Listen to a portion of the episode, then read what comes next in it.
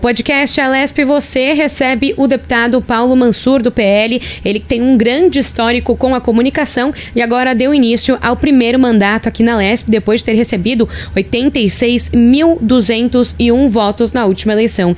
Deputado, obrigada por participar aqui do podcast Alesp Você. Obrigado a todos que estão nos assistindo e vamos bater esse papo que vai ser muito agradável. Vamos lá, já começo te perguntando, então, deputado, como foi essa entrada na política? Né? O senhor tem esse histórico muito grande com a comunicação, como é que decidiu vir aqui para a Lesp? Então, eu venho de uma família política, né? O meu avô foi deputado federal, meu tio uh, foi deputado federal por seis mandatos, uh, foi prefeito da cidade de Santos. Então, eu vi ele desde muito novo uh, fazendo política, ajudando as pessoas. E então gostava daquele estilo de poder ajudar as pessoas, que eu vi ele ajudando muita, muita gente, né? Porque com mandato você consegue ajudar. E sim, a gente tem meios de comunicação. Meu avô fundou uma rádio, uma emissora de rádio em 1946, que é a Rádio Cultura. Foi uma das primeiras rádios do Brasil. E a gente tem emissora de televisão também, que é a VTV, SBT, afiliada do SBT já tem mais de 20 anos aí a emissora, que atinge a região de Campinas e a região do litoral paulista. Então, eu sempre, a gente sempre recebeu muitos políticos na televisão, eu sempre tive envolvido um pouco nessa parte política, mas mais da área empresarial, uhum. né? Eu comecei muito cedo a trabalhar com 14 anos de idade, meu pai me colocou para trabalhar cedo, porque eu não estava indo muito bem nos estudos, a gente nasci na cidade de Santos, praiano, então eu ia surfar. e aí eu acabei uh, não passando no colégio na quinta série. Porque eu tava surfando muito. E aí meu pai falou: "Ah, você vai ter que pagar o teu estudo para mim que você repetiu o colégio". Aí eu comecei a trabalhar e aí comecei a gostar do trabalho. E aí minha vida foi seguindo assim, desse lado do trabalho empresarial. E aí a política foi vindo ao longo do tempo depois, depois que eu fiz o meu programa de ajudar as pessoas. Mas aí é um outro assunto. Bom, e você conseguiu então unir essa parte né, de comunicação e de política e continua ainda com as atividades é, de apresentador, né? Também. Como é que concilia essas duas atividades parlamentares e de apresentador? Então, é, o programa A Voz da População, ele tem há 10 anos, já vai fazer 11 anos. E foi e ele começou em homenagem ao meu avô, porque o meu avô em 1946 ele fundou um programa que chamava Voz do Povo no rádio. E as pessoas iam no estúdio, pediam o que elas queriam nesse estúdio e saíam do estúdio. Então elas pediam o quê? Elas pediam ajuda. Uhum. Né? Então era um programa de solidariedade. E aí eu resolvi fazer esse programa A Voz da População fazendo solidariedade, ajudando as pessoas. E aí o programa acabou sendo só solidário naquele momento. Então era uma vez por semana na rádio e a gente ajudava as pessoas. E aí é, o programa foi tomando força, acabou indo para a televisão. E aí ele é de segunda a sexta-feira, meio-dia a meio-dia e meia na televisão, no SBT. E aí ele se tornou um programa hoje mais policial. A gente uhum. fala mais de matérias policiais, é, mais do crime tenta resolver problemas com mandato também, que é muito uhum. importante. E então a minha vida foi se transformando, né? E o programa também foi se transformando.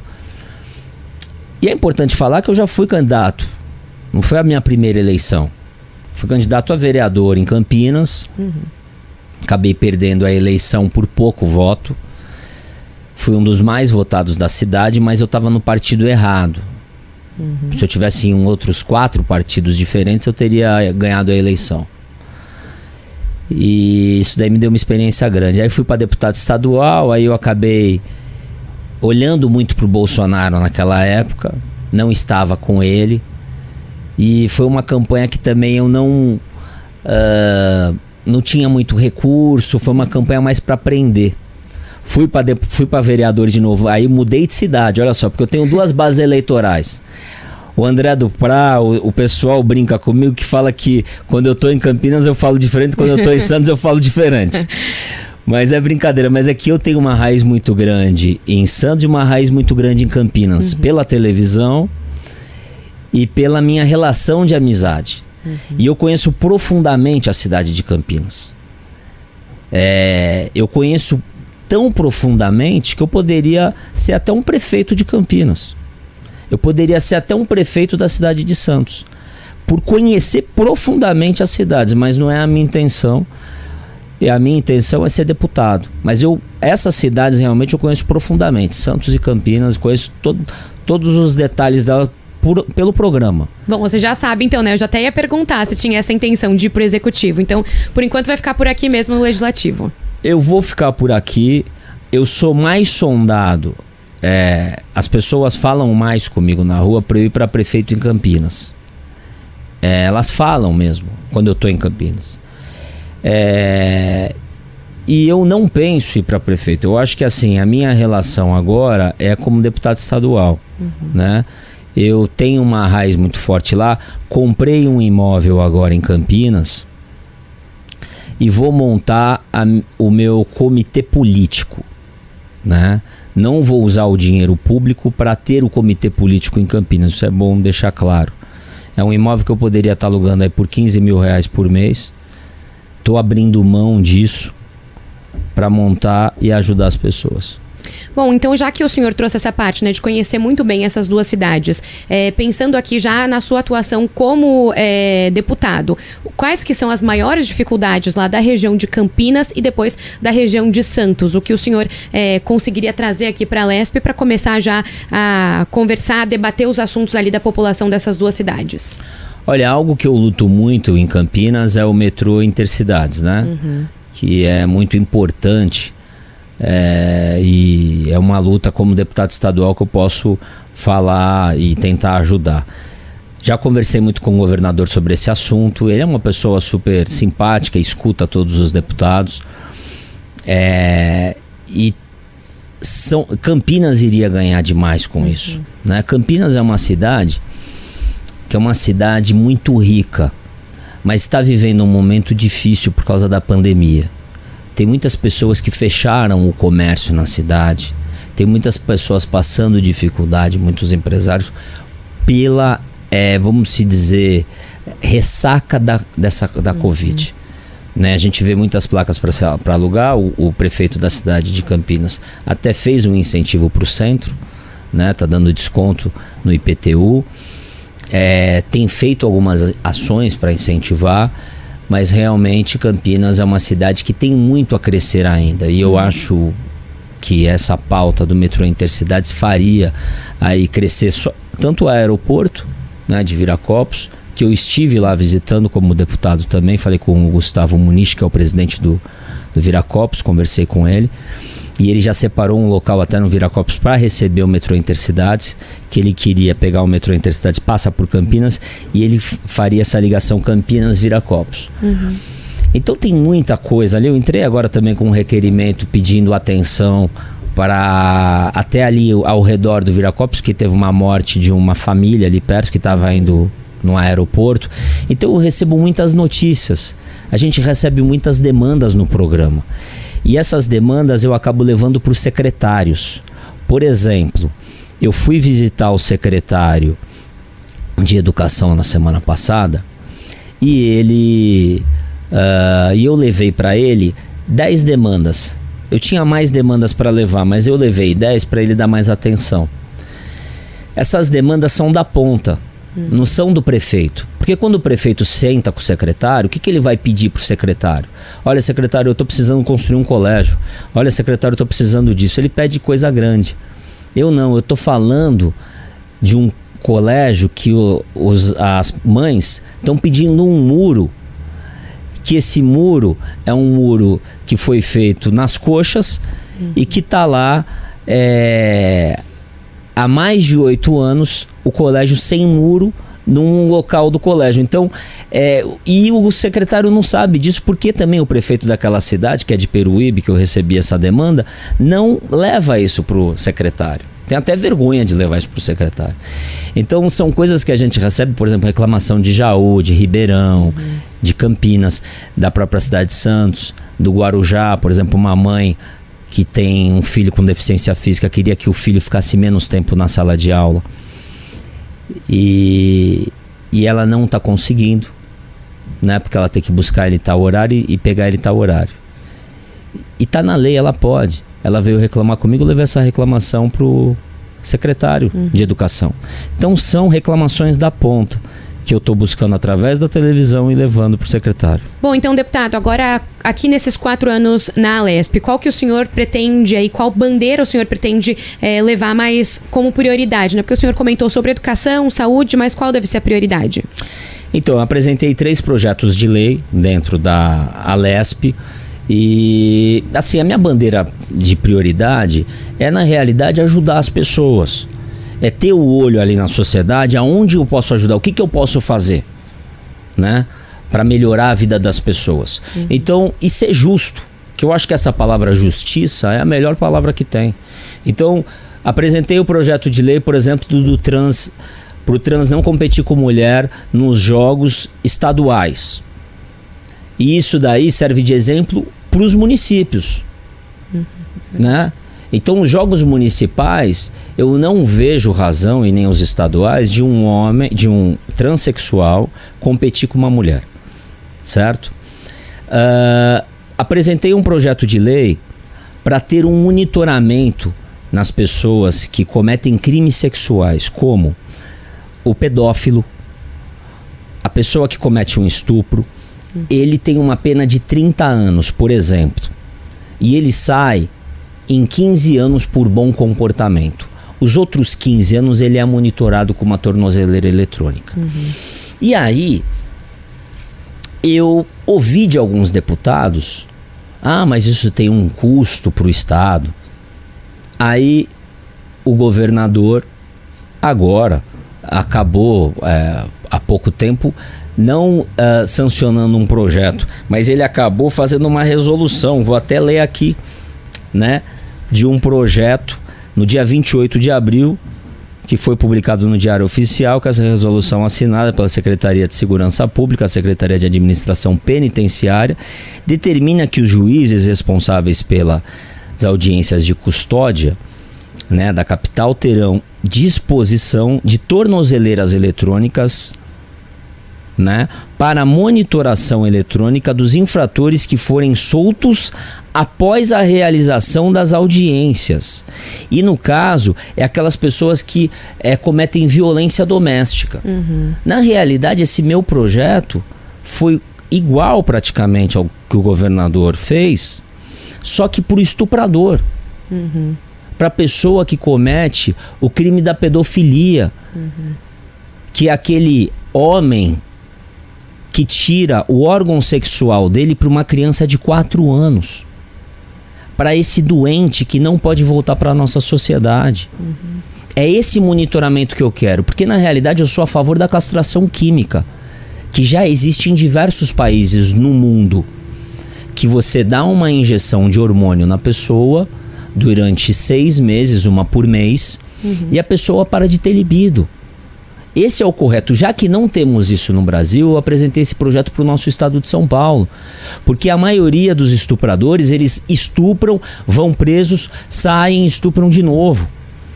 Então, é viável. O governador acabou de me dar uma resposta, por exemplo, com esse projeto que ele colocou, que é viável o que eu quero.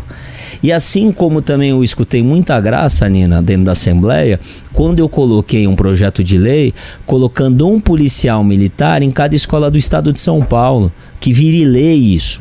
Porque quando eu estudei no meu colégio privado, tinha um policial militar na porta do meu colégio. Uhum. Porque a minha, o meu colégio pagava. Uhum. Só que o colégio público não tem essa possibilidade. Vai ficar passando ronda escolar?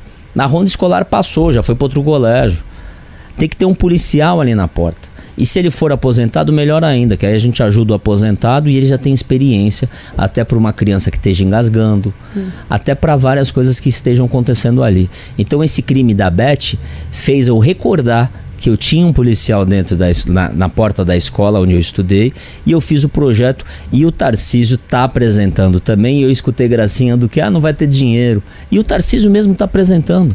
Ou seja, as coisas que eu estou fazendo antecipadamente, o próprio governador está apresentando agora no futuro. Eu estou ficando até feliz com isso. O senhor faz parte da comissão de habitação, uma nova comissão aqui na casa, que pretende ser discutido, o que o senhor acredita que vai ser discutido, vai ser colocado em pauta, porque a gente teve no começo do ano né, uma questão de adaptação muito forte, muito importante aqui com os deslizamentos. Então, qual a expectativa para esse novo colegiado? Então, eu vejo que a habitação é um tema importantíssimo no Brasil e dentro do nosso estado de São Paulo. Eu defendo a, a construção pré-moldal, que é uma construção rápida, que o governador está fazendo, inclusive, no litoral norte, porque precisa de agilidade, vai entregar rápido né? Em 160 dias ele já entrega as primeiras unidades e aí depois eu acho que tem depois de 200 dias entrega outras. Uhum. É um projeto de mais de 500 unidades. Ou seja, em 200 dias você vai entregar 500 unidades. Já era para estar tá fazendo isso daí há muitos anos no Brasil. Lá na China, na Itália, você tem construções em 24 horas de mil unidades. Uhum. Mil unidades em 24 horas. Pergunta se esse prédio já caiu. Não. Eu já vi de perto essa construção. É uma parede que ela é colocada, ela já está pronta, claro, então eles fazem uhum. todo os encaixes, é como se fosse um Lego. Uhum. Só que essa parede ela não tem incêndio, é uma parede anti-incêndio, é tudo muito legal, muito perfeito tudo é, é, facilita. E o Brasil tem um déficit habitacional muito grande. Uhum. E você tem ali, dentro desse déficit habitacional, você tem ali, ó, 4 mil pessoas numa favela. Você consegue construir 4 mil casas em 200 dias no modo pré-moldal. E tirar essas pessoas da favela. Uhum. Não faz porque não quer. Mas existe a possibilidade. Agora, o senhor também faz parte da Comissão de Transportes e Comunicação, né? Uma área que o senhor tem bastante conhecimento. Então, o que, que gostaria que fosse debatido também nesse colegiado? O que o senhor acredita que aqui em São Paulo ainda precisa melhorar nesses temas? Olha, o transporte é um tema também importante por causa da, do metrô Intercidades, que o, o Tarcísio quer é. colocar é. em pauta. Ele quer ligar Santos, Baixada Santista com São Paulo, Campinas, Campinas. São José dos Campos, quer ligar. É, Jundiaí, enfim, diversas cidades. Você tem também os pedágios, que está sendo discutido, uhum. que é, o Tarcísio está querendo fazer parecido com a Europa e os Estados Unidos, que é cobrar por quilometragem, que é uhum. também algo excelente, né? E a gente leva problemas também e leva debates em cima das comissões. Isso que é importante falar, porque a gente pega da ponta. Por exemplo, é, a Baixada Santista, quem mora lá em Santos, está insatisfeito com o trans... tá insatisfeito com a subida da serra. Uhum. Porque não tem a operação subida. A operação subida é boa para o paulista. É. Mas é ruim para quem mora na Baixada. A pessoa que mora na Baixada Santista e ela vem curtir o final de semana em São Paulo, ela tem que descer pela Anchieta e pagar o mesmo preço de pedágio durante 4, 5 meses e também quando tá sol. Uhum. Porque quando tá só o final de semana, o litoral fica entupido. E quando tem feriado também. Então, não é justo para o Santista, para a pessoa lá da Baixada, descer pela Anchieta, onde tem trânsito, onde é mais perigoso, onde tem muito mais caminhão, aonde tem muito mais pedágio, você pagar o mesmo preço de pedágio. Você, eh, quando tem muito mais radar, né? Você pagar o mesmo preço de pedágio. Então precisa ser rever aquele negócio que eu falei, a justiça, né? O que é justo. Uhum. Né? Você não pode pagar o que você não recebe. Agora, a última comissão aqui, que o senhor é membro efetivo, né? Que é de é, assuntos metropolitanos e municipais. Você é da região de Santos, tem a questão de Campinas. Então, nessa comissão, o senhor já falou do trem inter, intercidades, também desse transporte de Santos. Essas mesmas questões também valem para esse colegiado? É, região metropolitana, é, a gente fala para é, cidades em volta, né? Uhum. Porque hoje as cidades, elas se comunicam. Porque se você tem Campinas com Mário Gatti, que é um hospital que realmente ele é um hospital que tem mais recurso, mais organizado, você pega as outras cidades em volta e entope o Mário Gatti. Uhum. Certo? Então, é por isso que é feito até a região metropolitana para ter um assunto metropolitano a ser debatido, para ver os gargalos das cidades em volta, para aquela cidade que é a cidade mais rica não sofrer e ela não ficar uma cidade pobre, uhum. né? e assim ter um equilíbrio entre as cidades. Então é isso que é colocado na região metropolitana. Então eu acho que tem muitos assuntos para a gente conversar que existem já várias regiões metropolitanas no estado de São Paulo, que é a região de Jundiaí, região de Piracicaba, região de Campinas, a própria Baixada Santista, uhum. a própria São Paulo, você tem a região metropolitana do estado, uhum. né, de São, ali de São Paulo, aqui de São Paulo. Então, são assuntos e temas que a gente precisa conversar para entender realmente o que, que a gente pode ajudar como parlamentar e conversar com o governador e também convocar é, as pessoas para a gente, a, a, as pessoas da ponta para ver o problema. Por que que é, o que, que deveria ser feito? Às vezes, por exemplo, você tem lá uma região metropolitana com sete cidades. E aí você tem um, o, o, por exemplo, vai, vamos falar da Baixada Santista. Você tem Santos, São Vicente, Praia Grande, Guarujá, Cobatão. Você tem as cidades ali em volta. E aí você pega a Santa Casa de Santos, que é uma cidade, que é, uma, que é um hospital que vive sempre cheio e é um hospital até grande. Mas por quê? Porque São Vicente tem uma saúde ruim. Então, vamos fortalecer a saúde de São Vicente? Vamos fortalecer a saúde do Guarujá? Vamos deixar essas, essas cidades com uma saúde muito boa, de excelência? E aí a gente vai conseguir resolver a saúde, de repente, uhum. dessa região metropolitana. Né? Então, é, é preciso conversar, é preciso chegar no entendimento para ajudar as regiões metropolitanas. Bom, agora tem algumas outras questões aqui que o governador Tarcísio de Freitas tinha colocado como prioritário, que ele falou muito na campanha, que é de privatizações. Então, queria saber a opinião do senhor a respeito da privatização dessa BESP e também da CPTM. Então, a privatização, eu sempre defendi a privatização. Né? A privatização, ela, você tira uma cabine de emprego de um setor aonde você tem corrupção, certo? Por que você tem corrupção? Porque se passam contratos grandes. Então, quando você indica alguém para uma diretoria, por exemplo, da Sabesp, essa pessoa que está ali naquele cargo, ela pode fazer negócio. Entendeu? Então, é por isso que quando você privatiza, você tira a corrupção. Porque quando você privatiza, você dá para uma empresa privada administrar. E eles não vão querer fazer corrupção porque eles querem ter lucro. Né? Então, como é do Estado e existe indicação política, você acaba tendo corrupção sim. Mas se bem que o Tarcísio fez uma limpa e ele não deixou ter indicações políticas nos cargos de primeiro, segundo e terceiro escalão. Isso é muito importante falar. Né? Pouquíssimos políticos indicaram cargos dentro do governo do Tarcísio. Mas também é muito difícil você contratar tanta gente técnica, porque são muitos cargos. Né? Então a privatização ela serve para quê? Ela serve para você deixar um caixa grande dentro do Estado, para você tirar a corrupção e para você é, gerar renda, porque aquela empresa que é privada ela paga imposto ela não deixa de pagar, né? E você tira ali também uma forma é, administrativa, uma dor de cabeça do Estado.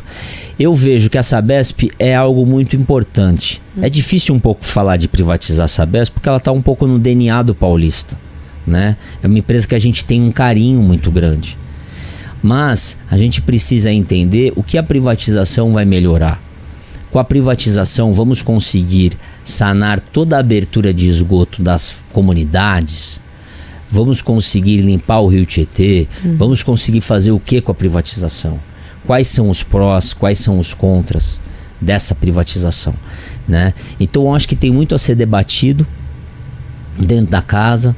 Né? Eu acho que se for para o bem da população paulista, temos que votar a favor sim muito difícil uma privatização não ter um ganho para a população e é hum. por isso que eu acredito que vai dar certo. Agora, a última questão para a gente depois seguir para um bate-papo um pouco mais contraído aqui no podcast é a respeito da Cracolândia, que também é uma questão muito forte aqui. O Tarcísio foi muito questionado e também falou bastante sobre essa questão durante a campanha. Então, como que o senhor, que tem também essa proximidade até com segurança, vê essa questão da Cracolândia, como iniciar, come, é, começar a debater uma resolução para lá?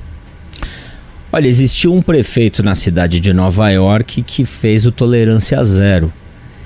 E naquela época existia o crack chegando nos Estados Unidos. E ele conseguiu realmente combater. Como que ele conseguiu combater? Ele conseguiu combater é, com leis mais duras dentro do estado de Nova York. Ele conseguiu combater é, fazendo uma operação para desarticular todos os traficantes, né, uhum. que vendem aquela droga, e ele prendeu muitas pessoas que eram usuárias. Coisa que a gente não faz no Brasil. Uhum. Por quê? O usuário também ele comete crime. A gente vê eles parando o carro, né, fazendo alvoroço, quebrando tudo uhum. e acabam não sendo presos, vai precisar ser internado. Então, é preciso realmente, eu acho que no estado de São Paulo, em São Paulo, ter a tolerância zero. Senão a gente não vai conseguir combater a Cracolândia no, no, no, na cidade de São Paulo. Né? Então é preciso pegar aqueles infratores pequenos, que a maioria das pessoas que usam crack fazem aqueles infra aquelas infrações pequenas e serem punidas com rigor, ficarem mesmo presas, abrir mais presídios, né? Bem, no, bem em locais aonde eles fiquem afastados, principalmente em fazendas, tá? Porque eu fui já num local na cidade de Campinas aonde as pessoas são tratadas do vício. E é um lugar tão longe, tão longe, tão longe que eu nem sabia mais onde é que eu tava. Você não consegue sair do lugar. Só se alguém for de carro na sua frente, que era o dono lá da fazenda. Que é uma fazenda muito, mas muito afastada. E é assim que deve ficar essas pessoas que usam a droga, por quê? Porque elas vão estar perto de um local, de ambiente, de flore de, de é, um ar puro, né? Uhum. Perto da, uh, é, de um meio ambiente agradável para a pessoa sair da droga, é, se alimentando direito, plantando, mexendo com, com, com mato, né, mexendo com é, é, essa outra parte mais natural, fazendo os passos, que eu acho que tem, tem um negócio que são os 20 passos, né, para a pessoa sair da droga. Então eu acho que poderia ser um local onde a pessoa ficasse realmente presa, né? Uhum. Muito num lugar assim, para sair da droga. Uhum. Porque tá virando um caos. Se não tomar uma atitude correta, isso daí não vai acabar. E o Ricardo Salles, conversei muito com ele sobre esse assunto e é algo que ele quer implementar para São Paulo. O senhor é, tem essa proximidade até né, com o governador. Acredita como é que é, o senhor espera que vai ser essa, esse diálogo aqui da Lesp com o executivo nesses próximos quatro anos? Que a gente também teve uma mudança aí bem, bem grande né, da política paulista. O que o senhor espera aí do Tarcísio? Então, o Tarcísio, ele, é um, ele não é um político. Vamos dizer que ele é uma pessoa muito mais técnica. Uhum. E eu vejo que ele não é uma pessoa que ele gosta de fazer política. Uhum. Ele gosta de fazer obra, ele gosta de estar tá preocupado com o que está acontecendo com o metrô, o que está acontecendo com aquela rodovia, o que, que eu posso economizar, o que, que eu posso privatizar. A cabeça dele está voltada para outras coisas. E é por isso que ele colocou o Kassab, que é um grande articulador político, para falar com os deputados. Né? Então o Kassab, o Arthur, eles estão orquestrando um pouco mais essas ideias dos deputados, é, as demandas dos deputados. Porque como a gente recebe demandas das, da ponta, se de repente eu ligo para um secretário e ele não me atende, estou tendo dificuldade, a gente fala com o Kassab, fala com o Arthur Lima e eles fazem essa interlocução, certo? Então eu vejo que o governador ele está um pouco afastado de fazer essa política, mas ele é uma pessoa que escuta. Se a gente for lá falar com ele, marcar uma reunião, é, a porta está aberta. Ele é uma pessoa que escuta. Uhum. Né? E eu acho que isso que é importante em quem governa. Às vezes a gente tem dificuldade de chegar em quem manda. Na minha empresa, por exemplo, a porta fica aberta. A gente é dono da empresa, mas fala com todos os funcionários, porque a empresa tem mais de 20 anos. Porque é assim, quando você fecha a porta, quando o dono da empresa fecha a porta, os funcionários que estão abaixo, eles acabam não trabalhando com amor. Então eu vejo que o governador tem essa sensibilidade. Agora a gente tem uma, olhando aqui para a composição da LESP, né, tem as bancadas ali opostas muito fortes. O senhor acredita que tem é, essas pautas? Né? O senhor até comentou aí é, uma proposição que não foi muito bem recebida por bancada de esquerda. Mas o senhor acredita que nesses próximos quatro anos, pautas que são mais caras para o senhor, para o seu partido, elas vão andar aqui na LESP ou vão ter um pouquinho mais de dificuldade? Eu acho que anda. É assim, eu tive. O Bolsonaro teve aqui, né, no, no sábado. Isso. E até parabenizar a Assembleia Legislativa, né? Abrir esse espaço para o PL, foi muito bacana. A gente ouviu o, o sorriso da Rosana Vale nesse dia muito feliz. Ela é uma companheira lá de Santos, amiga nossa, e, e ela merecidamente recebeu aí uh, da Michele Bolsonaro a presidência de São Paulo. Ela hoje é presidente do PL Mulher. E depois que teve toda essa gratificação, né? A gente foi para a sala do André do Prado, na presidência da Lesp, e fiquei do lado do Bolsonaro, ficamos conversando por uma hora. Ali um bate-papo super agradável. E ele falou muito da direita, né? Falou, ó, tá aí na cara de vocês, tá aí, né? Tá a gente conseguiu, ele conseguiu, na realidade, por que, que a gente fala que o Bolsonaro é o grande líder da direita conservadora? Porque ele conseguiu mostrar uma direita que muitas pessoas não sabiam que existia. O que, que é essa direita? O que, que é ser conservador?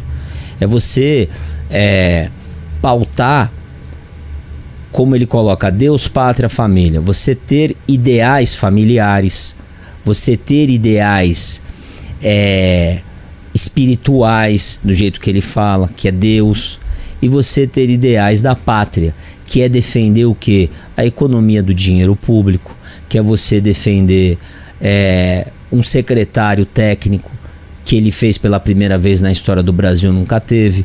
Então são coisas que ele foi colocando em pauta e que agradou parte desta direita, uhum. que não existia. Existia o PT à esquerda, o PSDB que falava que era direita, e a gente acreditou que era direita a vida toda, e depois a gente viu que o PSDB ele era uma direita que andava também com traços da esquerda. E a direita que o Bolsonaro construiu, ela é uma direita mais isolada, vamos se dizer mais radical, que nem o PT, é uma esquerda mais radical, né? Então existem, por isso que existem ah, aqueles mais bolsonaristas, né? E os mais lulistas, uhum. vamos se dizer, né? Então é, foi criado-se isso e eu, eu vejo que essa próxima eleição, no ano que vem, vai se eleger muitos vereadores da bancada da direita conservadora e o Bolsonaro vai conseguir eleger muitos prefeitos. A gente viu a, o exemplo do Ricardo Salles, uhum.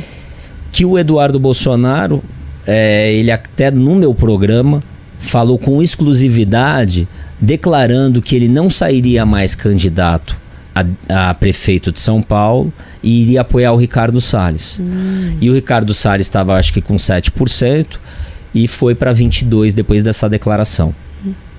Então, a gente tem um cenário ali no Paraná Pesquisa, que é um instituto que sempre tem acertado no nosso país, com o, com o Ricardo Salles, acho que está em 23%, 22 e pouco, e o Boulos com 39 e o próprio prefeito de São Paulo está com 16, uhum. né? 17. Então, você vê aí é, a força do Bolsonaro, né? Sendo que o Ricardo Salles não é prefeito. Uhum. Quem é o prefeito? Né? Então, é, a gente demonstra no, nessa cidade, que é a cidade principal do estado, a força dele, imagina nas outras cidades. Bom, agora então, seguindo para essa parte mais descontraída, eu queria saber então o que, que o senhor faz no tempo livre, se é que sobra um pouquinho ali. Olha, eu gosto muito de jogar tênis, né? É um esporte que eu adoro fazer, jogar. Jogo muito cedo, né? Acabo jogando aí seis e meia da manhã. É, no sábado também eu jogo, eu jogo, eu jogo segunda e sábado, ou sexta uhum. e sábado. Eu não tenho hoje, eu, não é segunda, às vezes é quarta, às vezes é terça, mas eu acabo jogando um dia da semana e no final de semana no sábado. Eu acabo também indo na academia uhum. umas quatro vezes por semana, à noite, bem à noite uhum. mesmo. Então, essas são os meus hobbies. E ficar com meu filho, eu amo meu filho, eu sou muito família. Uhum. É isso né? que eu ia né? perguntar, o programa favorito agora isso. é com a família. eu sou muito família, eu tô com a minha esposa já fazem aí nove anos. É, com o meu filho, não, já faz mais. Eu tô com a, com a, minha mulher desde os meus 30 anos, eu vou fazer 42, vai fazer 12, mas eu, eu tô casado há nove. E o meu filho tem cinco anos, muito bem educado, é um menino super do bem. É, e, e aí a gente fica, eu chego em casa, é, não para de brincar.